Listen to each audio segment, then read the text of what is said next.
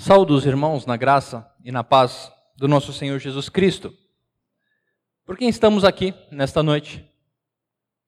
Por quem conseguimos nos achegar diante de Deus? Cristo, o Filho de Deus, como cantamos, Cordeiro que tira o pecado do mundo, o Santo, o Justo, aquele que pagou o preço. Eu gostaria que nessa noite, meus irmãos, nós pensássemos a respeito da obra de Cristo. No sentido de pensarmos qual é o impacto da obra de Cristo em nossas vidas. O cristianismo verdadeiro, puro e simples, ele responde a esta pergunta. Hoje em dia, há uma grande distorção a respeito da pessoa, da obra de Cristo Jesus. Muitos se dizem cristãos, Muitos se dizem crer em Cristo. Mas pegando o legado da teologia reformada, a qual nós fazemos parte, nós precisamos verificar qual impacto a obra de Cristo tem em nossa vida de forma prática. Como eu gosto de, de falar, qual impacto a obra de Cristo, a pessoa de Cristo, tem na minha segunda-feira de manhã, na minha terça-feira à tarde, na forma com que eu lido com a minha esposa, na forma com que eu lido com o meu marido, como eu educo os meus filhos, como eu exerço a minha atividade, a minha profissão. Como a obra de Cristo Jesus me ajuda quando eu estou no ônibus. Como a obra de Cristo Jesus me ajuda no trânsito. Como eu enxergo o mundo em que eu vivo. Se digo ser um cristão. Eu gostaria que nessa noite, meus irmãos, por meio das Sagradas Escrituras, nós compreendêssemos um pouco mais da profundidade do cristianismo e um pouco mais a respeito da profundidade da obra do Senhor, em sua revelação e nos impactos que ela traz de forma prática para a nossa vida. Nós vamos fazer isso por meio da narrativa de um evento que aconteceu no dia da ressurreição de Cristo. Convido os irmãos para que abram as suas Bíblias no Evangelho segundo Lucas. Evangelho segundo Lucas, capítulo 24, uma passagem muito conhecida, denominada Os discípulos no caminho de Emaús. Lucas, capítulo 24, versículos de 13 a 35. Como se trata de uma narrativa, eu sugiro que os irmãos acompanhem atentamente, tentando visualizar, mentalizar em suas mentes as cenas que estão se passando, como se fosse realmente uma cena de um filme. Imaginem a conversa, imaginem o clímax que está se passando, imagine o sentimento vivido naquele momento. Essa é a melhor forma de fazer quando nós lemos narrativas no texto bíblico. Tentar imaginar todas essas cenas que estão se passando. Acompanhem comigo atentamente. Diz assim a palavra de Deus em Lucas 24, versículo 13 a 35. Naquele mesmo dia, dois deles estavam de caminho para uma aldeia chamada Emaús, distante de Jerusalém, 60 estádios. Iam conversando a respeito de todas as coisas sucedidas. Aconteceu que, quando conversavam e discutiam, o próprio Jesus se aproximou e ia com eles.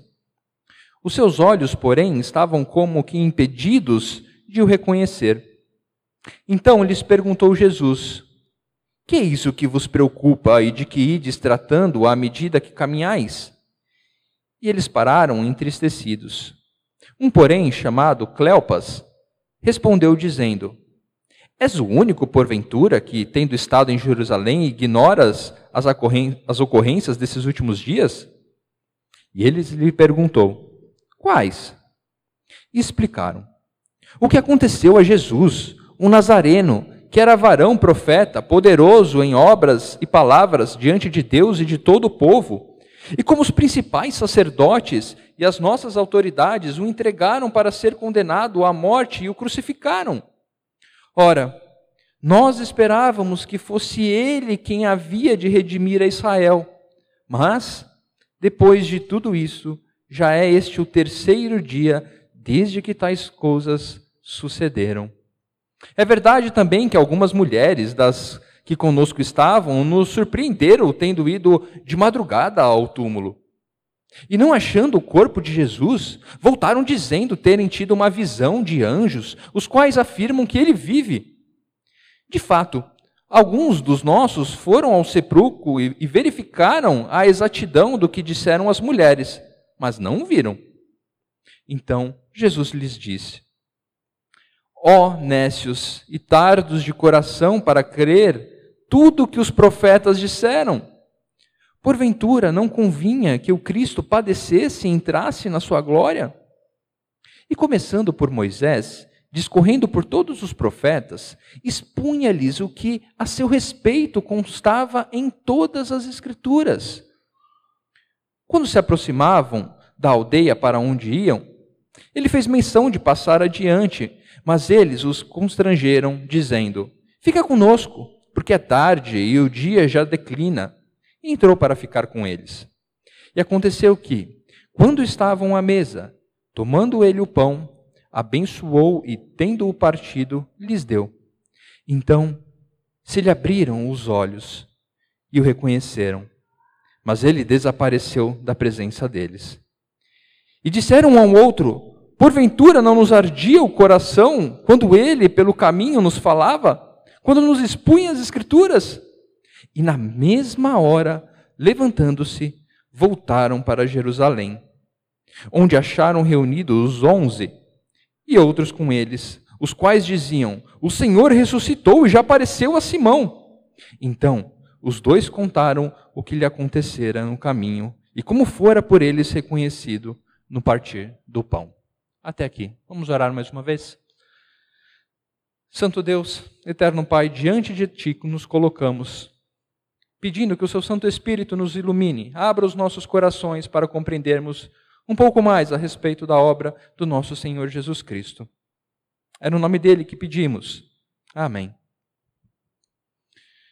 Como eu disse, meus irmãos, é, é necessário, é necessário que de tempo em tempo nós avaliemos a respeito da nossa própria fé. Avaliemos Quais são as características, quais são os requisitos que nos fazem poder dizer que somos cristãos? E por meio desse texto, eu gostaria que nós chegássemos a algumas conclusões ou que respondêssemos algumas perguntas para nós mesmos. E o primeiro ponto é saber é que saber a respeito de Cristo não significa compreender a sua obra. Ter algum tipo de conhecimento a respeito de Cristo não significa compreender a sua obra a ponto de desfrutar do seu resultado. A narrativa mesmo nos apresenta dois discípulos que, a princípio, embora não fizessem parte do círculo próximo, não eram parte dos onze, muito provavelmente conviveram com Cristo ao ponto de serem impactados pelo que estava acontecendo ali naquele momento, a saber, por enquanto, que Cristo havia morrido. É interessante vermos que a, a, proximidade desses dois discípulos fez com que sobre eles fosse colocado um impedimento de reconhecerem a Cristo.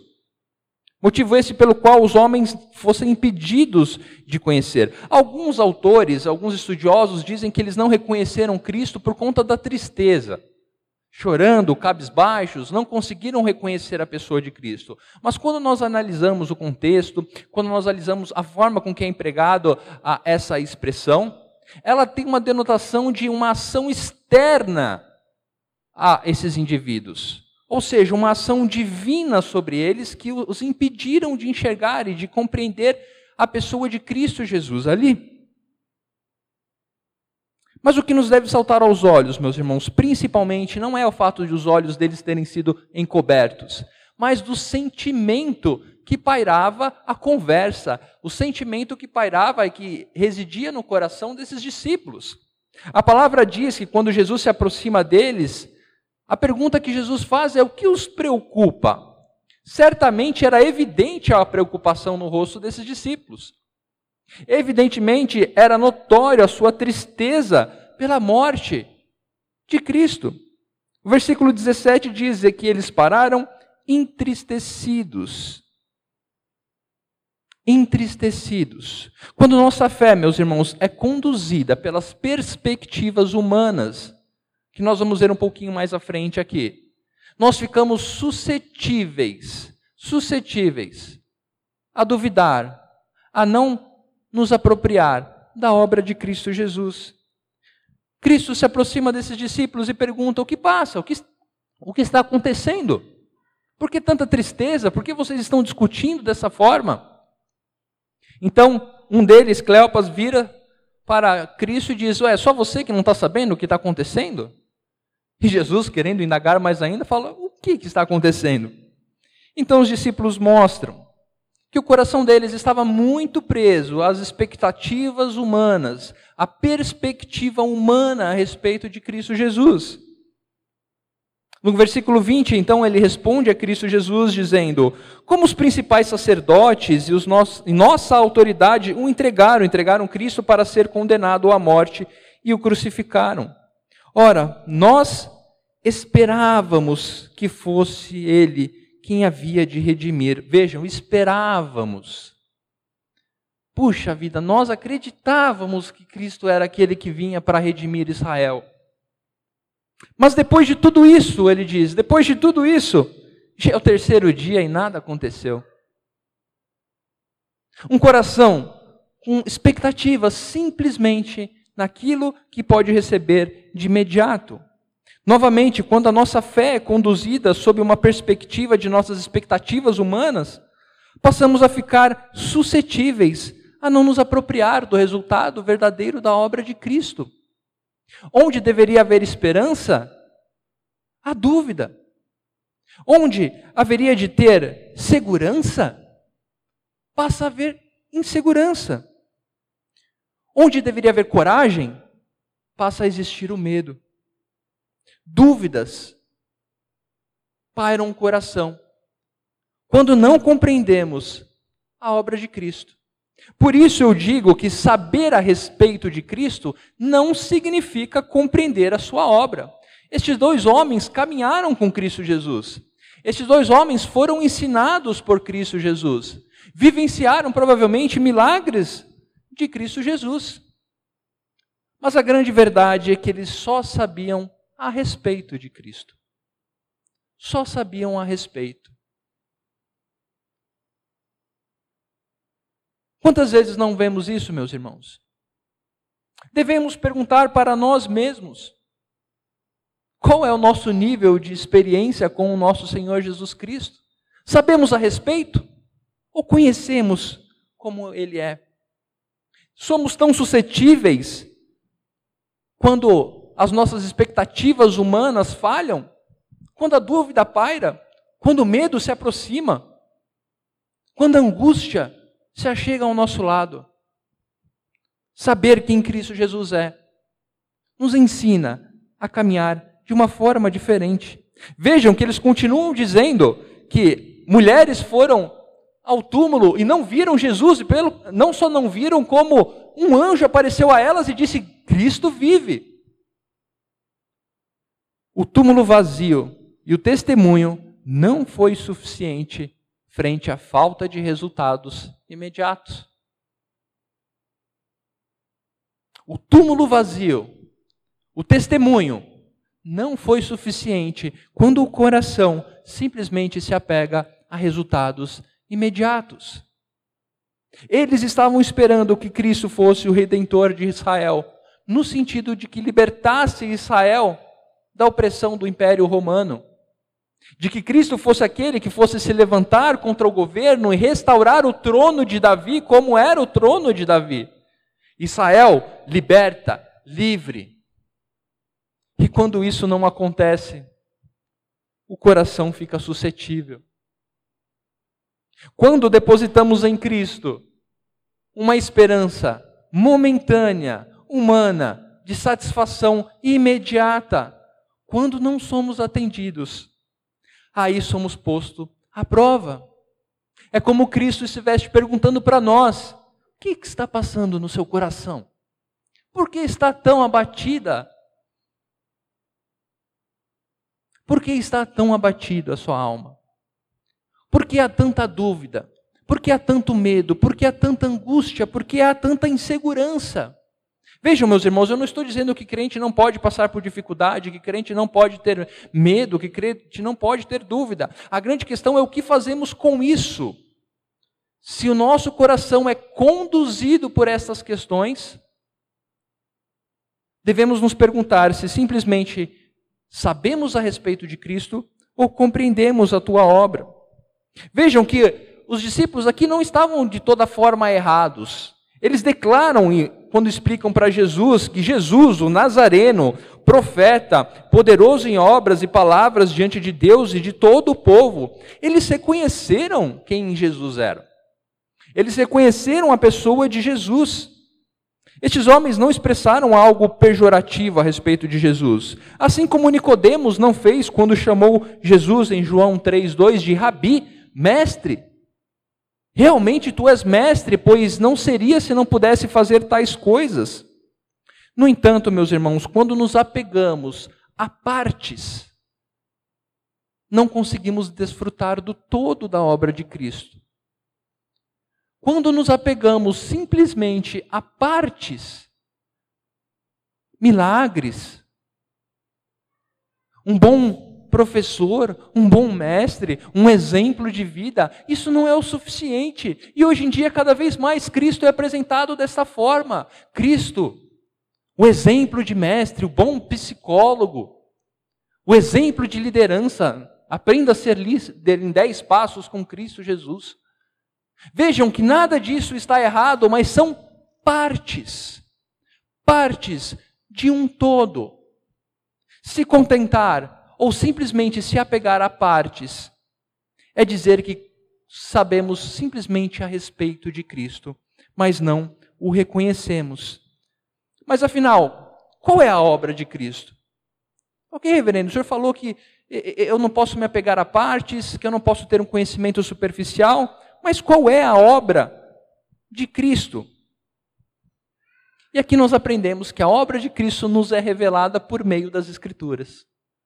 Se queremos conhecer, compreender a obra de Cristo, não há outro lugar senão na Sagrada Escritura. Quando Cristo, então, tem a resposta destes homens, a resposta de Cristo aos discípulos nos ensina a respeito do tema central de toda a Escritura, de Gênesis a Apocalipse, a Escritura tem um ponto central: Cristo.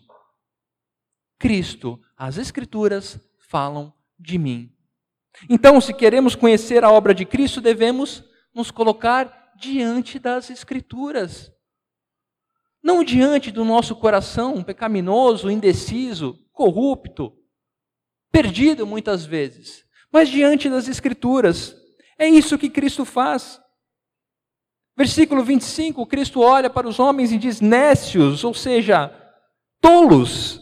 Vocês são tolos, tardos de coração, ou seja, coração duro, para crer em tudo que os profetas disseram. Para crer. Assim como os profetas, o próprio Cristo já havia afirmado que o seu sofrimento era algo necessário. Não deveria ser novidade para esses discípulos o que estava acontecendo. E eu creio que não havia uma ignorância deles não conhecerem o Antigo Testamento. Não havia uma ignorância em relação a isso, mas como Cristo muito bem aponta, tardos de coração em compreender.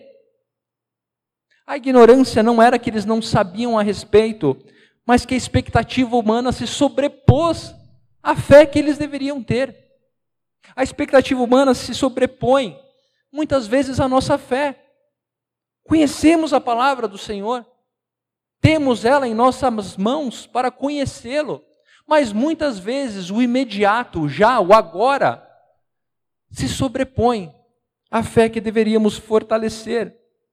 Em Lucas 18, 31, o próprio Cristo disse, quando tomou consigo os doze, ele disse: Eis que subimos para Jerusalém e vai cumprir-se ali tudo quanto está escrito por intermédio dos profetas, no tocante ao filho do homem, pois será ele entregue aos gentios, escarnecido, ultrajado, cuspido, e depois de o açoitarem, tirar-lhe-ão a vida, mas ao terceiro dia ressuscitará. Cristo já havia dito o que haveria de acontecer, mas as expectativas humanas se sobreporam à fé que eles deveriam ter. Cristo fez exatamente o que o autor aos Hebreus faz ao iniciar a sua carta. Depois, se você for ver em Hebreus 1, o autor diz o que? Hebreus 1, de 1 a 4.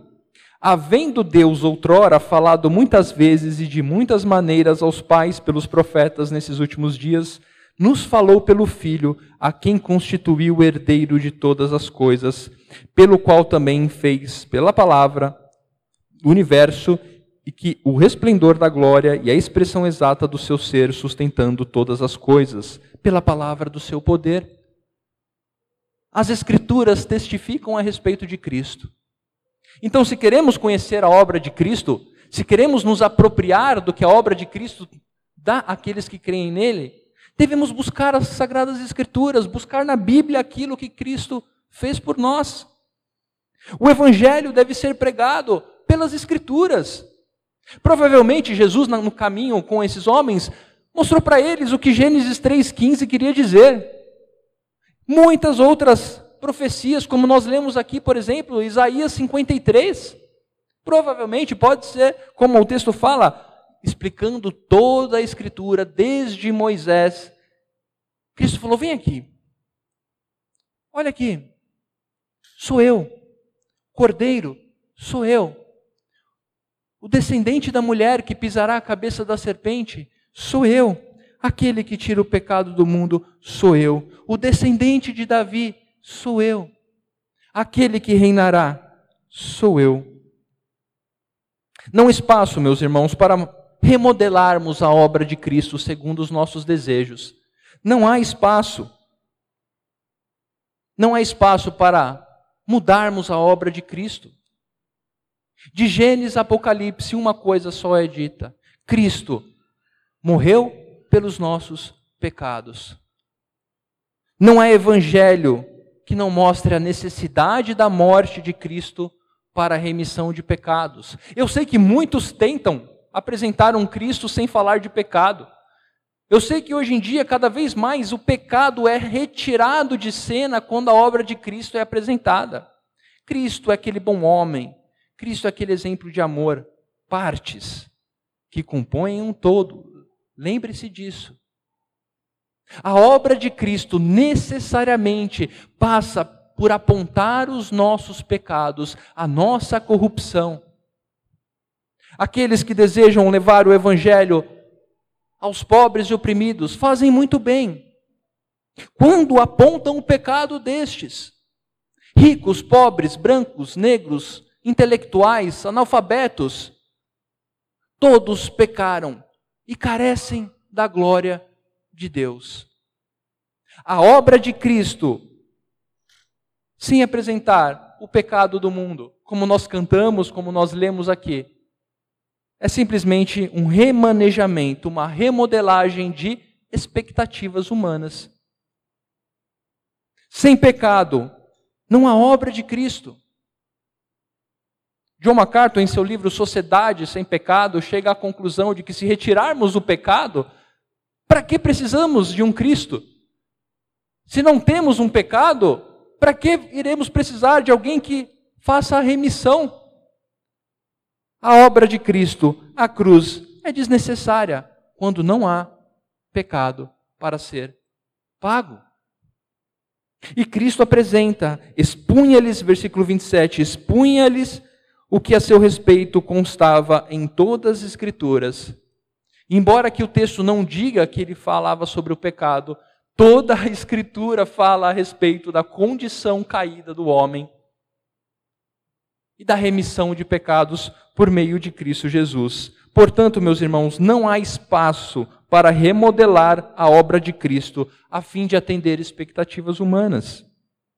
Foi esta a pregação de Pedro em Atos 2. Os irmãos lembram em Atos 2, quando Pedro prega, ele diz que se cumpriu a profecia, citando Joel, prega Cristo morto, ressurreto E ao final diz: arrependei-vos. Arrependei-vos. Foi esta a pregação de Filipe ao eunuco no caminho. Entendes o que lê? Ou seja, as Escrituras como meio para a apresentação de Cristo Jesus. Aqui o eunuco estava lendo Isaías também. E Filipe pergunta: Entendes o que lê? E ele diz: Como posso entender se não tem quem me explique? Então Filipe, o que faz? Diz ao eunuco para não se preocupar, que a sociedade irá melhorar, que ele viverá numa sociedade restaurada, que os oprimidos terão um lugar nessa sociedade. Não. Apresenta a condição caída do homem. Apresenta o pecado para que então o eunuco se converta e seja batizado. A obra de Cristo, por meio das Escrituras, nos levam à verdade e realidade do nosso pecado para arrependimento. O que fugir disso, meus irmãos? Que seja anátema, que seja amaldiçoado. Uma obra apresentada uma obra de Cristo Jesus sem o pecado, sem a remissão de pecado por Cristo Jesus, sem a sua morte e ressurreição, nós vamos falar um pouco dela um pouco mais para frente, não é evangelho, é qualquer outra coisa, é expectativa humana buscando ser atendida. Mas quando nos apropriamos do evangelho, da obra de Cristo como ela é, então podemos desfrutar dos seus resultados. Podemos desfrutar dos seus resultados. Esse é o ponto que eu gostaria de avançar. Quando compreendemos a obra de Cristo por meio das Escrituras, podemos nos apropriar dos resultados dessa obra. Aqui o texto fala então que esses homens seguiram com Cristo, e quando Cristo fez menção de continuar por um outro caminho, eles pedem para Cristo ficar com eles, já é tarde, fique conosco. Cristo vá e fica com eles. Então, no partir do pão, diz que os seus olhos foram abertos, versículo 31. Então, ao lhes abrirem os olhos, e o reconheceram. Aqui, da mesma forma, meus irmãos, como os olhos desses discípulos foram de uma forma externa, divina, ah, de certa forma, impedidos de reconhecer a Cristo, da mesma forma que essa compreensão se deu sobre uma ação sobrenatural. E a verdade é que a nossa conversão, o nosso abrir de olhos, é uma ação sobrenatural do Espírito Santo. Devemos reconhecer que só podemos conhecer a obra de Cristo Jesus não pelo intelecto, não pelo quanto de grego ou hebraico ou quanto de teologia você conhece, mas é pela ação do Espírito Santo no abrir dos nossos olhos. E aqui eu compreendo um simbolismo quando o partir do pão é utilizado para abrir os olhos desses homens, ou seja, a forma da ceia, como diz aqui. A Santa Ceia, a ceia do Senhor, o partir do pão, quando Cristo o fez, representa até os dias de hoje a memória do sacrifício, a memória do pecado sendo pago, a memória, este é meu corpo que é dado por vós, este é o meu sangue como nova aliança.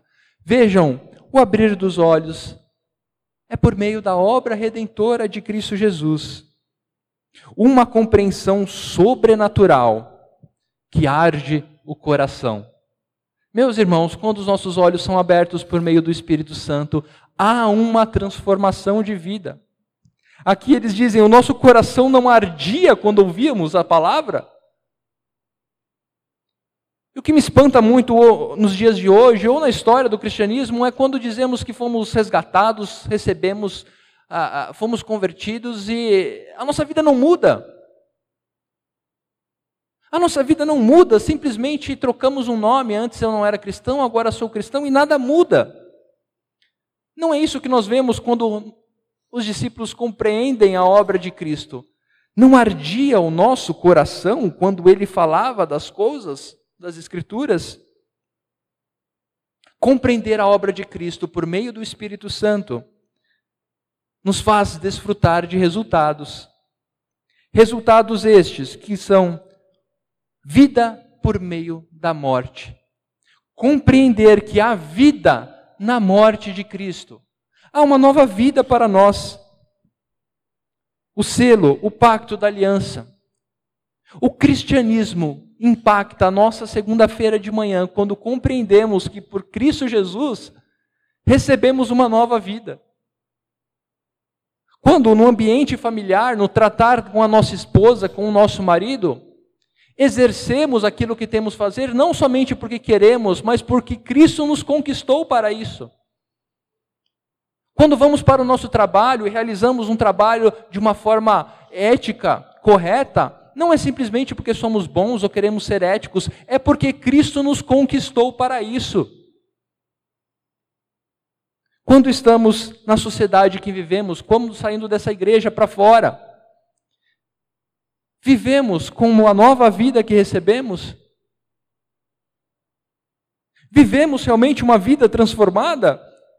Como Paulo declara em Romanos 6, quando ele diz que fomos batizados na morte de Cristo e agora recebemos uma nova vida em Cristo e por essa vida queremos viver. Desfrutar da obra de Cristo é desfrutar dessa nova vida, se despojar do velho homem, viver realmente uma vida transformada por meio da morte de Cristo. Sabe quando acontece aqueles casos de acidentes eh, terríveis que as pessoas sobrevivem e diz: "Eu recebi uma nova vida". Dizer não adianta nada se sua vida não for transformada. E novamente, meus irmãos, o que eu estou dizendo aqui é a obra de Cristo para nós. Não é ritualismo, não é legalismo, não é simplesmente algo acadêmico, mas é vida prática. É a vida da segunda-feira de manhã, da terça, da quarta, seja o que for, do nosso dia a dia. A obra de Cristo tem que impactar a nossa vida, meus irmãos. A forma com que eu escolho sim, não, certo e errado, vou, fico, deve passar pela concepção da obra de Cristo como aquele que pagou o preço pelos nossos pecados.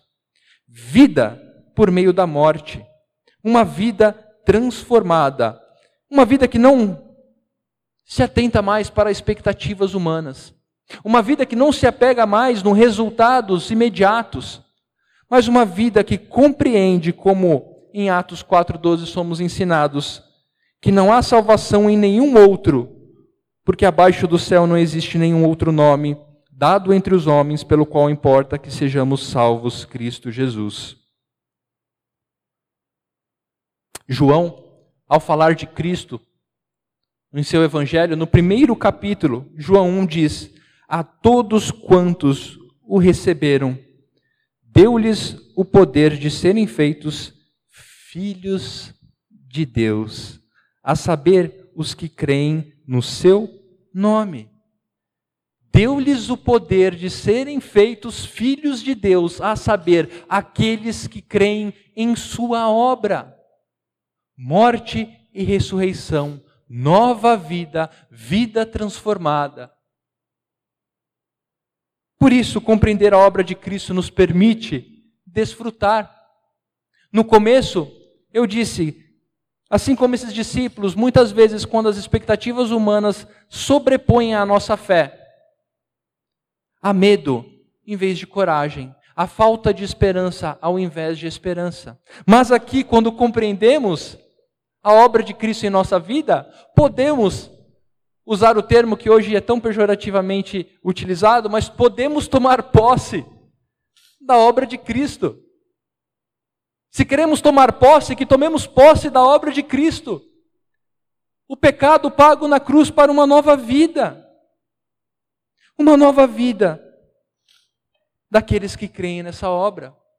A coragem onde há medo, a esperança onde há falta de esperança, a certeza onde há dúvida a força onde há fraqueza. Desfrutar das obras de Cristo, meus irmãos, não é simplesmente viver numa vida sem problemas. Pelo contrário, é receber a paz que excede todo o entendimento em meio às lutas, em meio a pandemias, em meio à opressão, em meio a uma cultura que não entende Cristo e não quer entender e ataca a obra de Cristo. Paz em meio a guerra. Isso é desfrutar da obra de Cristo. Vida por meio da morte, uma vida transformada, uma vida por aquilo que não julga o nosso coração. Não podemos ser levados pelas expectativas humanas, não por aquilo que julga o nosso coração, mas pelo que a palavra revela. Vida por meio da morte, vida transformada, vida segundo a palavra. Vida segundo a revelação. Não nos ardia o coração quando ele pelo caminho nos falava, quando nos expunha as Escrituras? A Bíblia arde o nosso coração, irmãos. A Bíblia arde o nosso coração ao ponto de colocar o nosso joelho em chão, em lágrimas, acusando o nosso pecado, mas ao mesmo tempo nos dando a mão e dizendo: levanta-te, levanta-te, porque Cristo o salvou. A palavra de Deus é para onde recorremos quando estamos com dúvida, com medo, com insegurança, com falta de coragem. Onde temos buscado consolo, como lido pelo reverendo Geimar no Salmo 16. Quem é o nosso refúgio? É o justo, o justo que morreu. O hino 97 do nosso inário, Súplica do Remido, a sua estrofe eu gosto demais. Diz assim: Cristo inflama, viva a chama, em meu peito, ó Salvador, pois te adora quem te implora, vem guiar-me bom Senhor. O nosso coração é inflamado. O nosso coração é inflamado pela obra de Cristo ao ponto de dizermos: Vem guiar-me, bom Senhor. Compreender a obra de Cristo, meus irmãos, é dizer: Senhor, guia-me agora, guia-me, pois é o teu caminho que me interessa. Vida por meio da morte, vida transformada, vida de obediência à palavra vida que arde em amor, em obediência, vida que não perde tempo. Vejam que após receber a revelação, após os seus olhos serem abertos, compreenderem, na mesma hora o texto diz, versículo 33, e na mesma hora, levantando-se, voltaram para Jerusalém. Não importa mais o quanto tinham andado. Aqui o texto diz que eles andaram cerca de quase 10 ou 11 quilômetros. Quando eles falaram para Jesus pernoitar, falou: Ora, já é tarde, fica aqui com a gente. Mas quando os seus olhos são abertos, não importa mais se eles vão ter que voltar os 11 quilômetros, não importa se está tarde da noite, o que importa é: vamos, vamos voltar, vamos dizer o que vimos, vamos dizer o que compreendemos. Quando compreendemos a obra de Cristo Jesus, a nossa vida passa a ter um senso de não perder tempo. Não perder tempo com coisas mundanas, não perder tempo com coisas simplesmente supérfluas, não perder tempo com expectativas humanas como razão única de vida.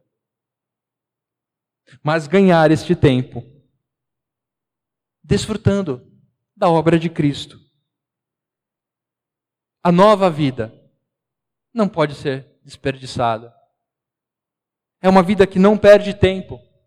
Nós vimos Atos 2, Pedro pregando, Filipe pregando as Escrituras, pecado, remissão, arrependimento. A nossa vida tem que ser assim, meus irmãos. Compreender a obra de Cristo somente por meio das Escrituras nos faz ou nos dá o poder de sermos chamados filhos de Deus ao reconhecer a obra de Cristo em nossa vida.